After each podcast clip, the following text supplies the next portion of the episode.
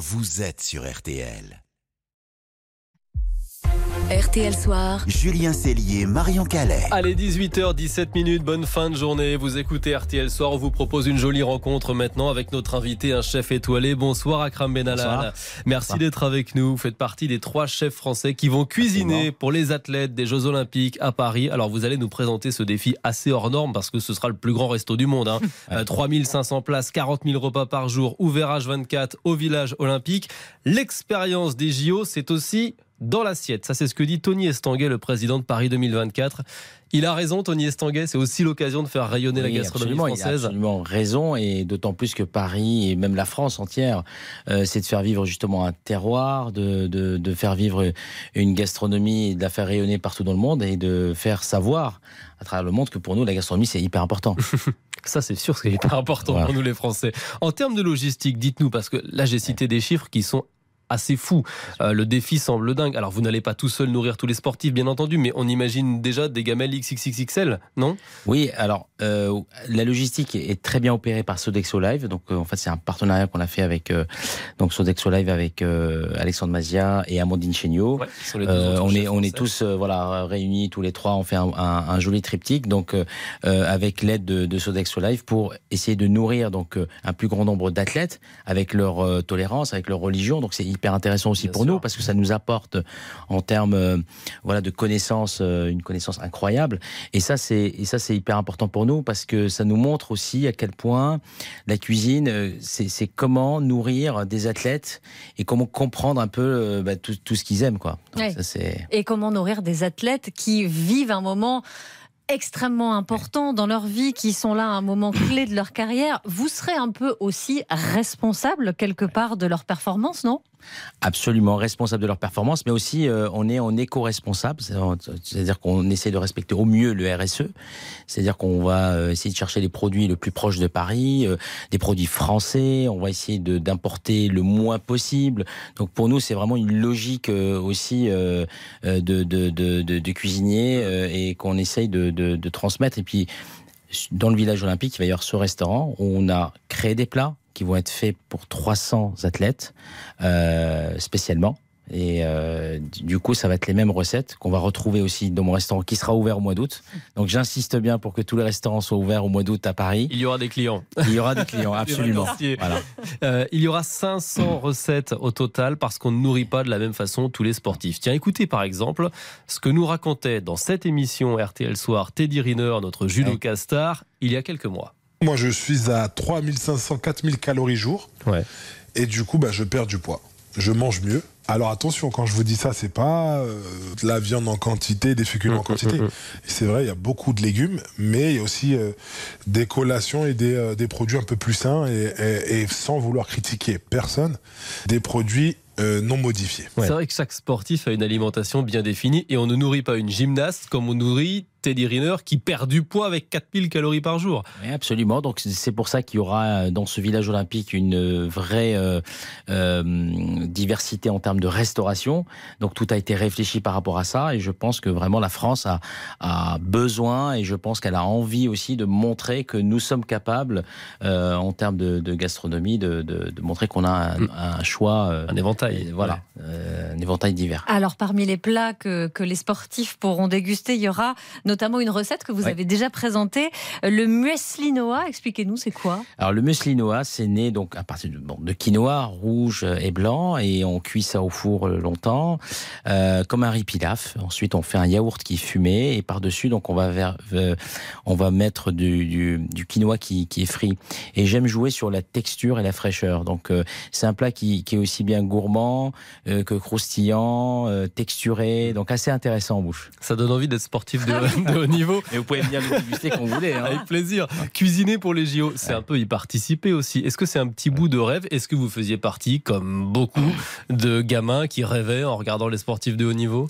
Alors j'ai toujours regardé, je me rappellerai toujours quand Mohamed Ali il a pris euh, justement euh, ce, euh, le, le, le, cette flamme euh, pendant les JO. Mmh. Et, et ça, ça m'avait marqué quand j'étais quand j'étais jeune. Le fait de le vivre en à l'intérieur et de pouvoir participer aussi.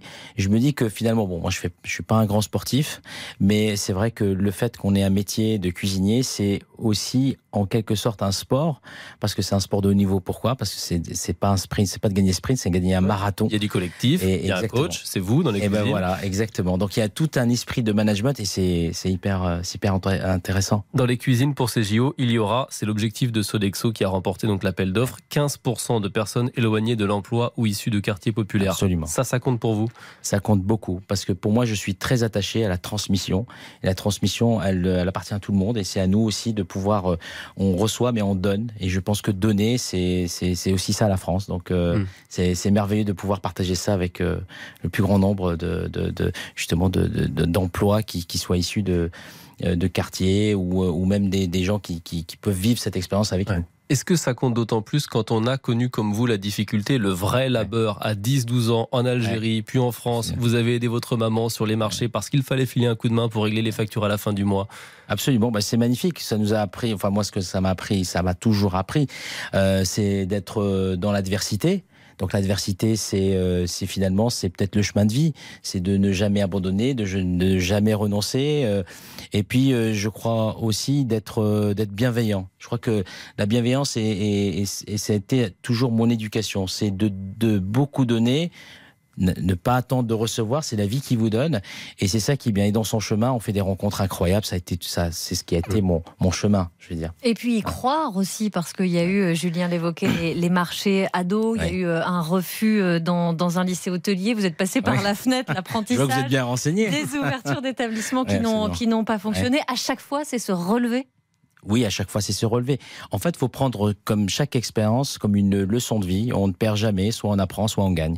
Ça, c'est un peu ma philosophie. C'est la philosophie que je donne aussi à mes enfants, à, aussi à mes équipes aussi de ne jamais renoncer, de mm. toujours y croire. Et je crois aussi beaucoup, en quelque sorte, euh, un peu à l'attraction, de toujours y croire. Et je crois que ça, vraiment, c'est des bonnes énergies. C'est à l'image de ce poème de Rudyard Kipling, qui vous est, je crois, très cher. Tu seras un homme, mon fils. Vous l'avez imprimé, je, crois, pour votre petit garçon. Ce poème, il commence ainsi. Si tu peux voir détruit l'ouvrage de ta vie et sans dire un seul mot, de mettre à rebâtir. Absolument, ouais. Faut C'est votre philosophie de vie. C'est ma philosophie de vie et je continuerai, je me battrai toujours là-dessus et je transmettrai toujours ça parce que je pense que dans un monde euh, qui aujourd'hui euh, est assez différent de le monde d'avant, mais il faut le vivre aussi ce monde d'aujourd'hui.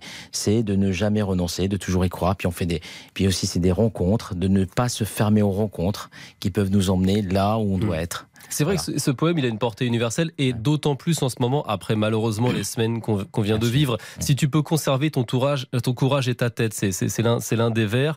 Euh, ça résonne avec l'actualité. Vous avez dit, vous, dans une interview un jour, je suis un passeur de rêves, les jeunes aujourd'hui en manquent. Oui, 100%.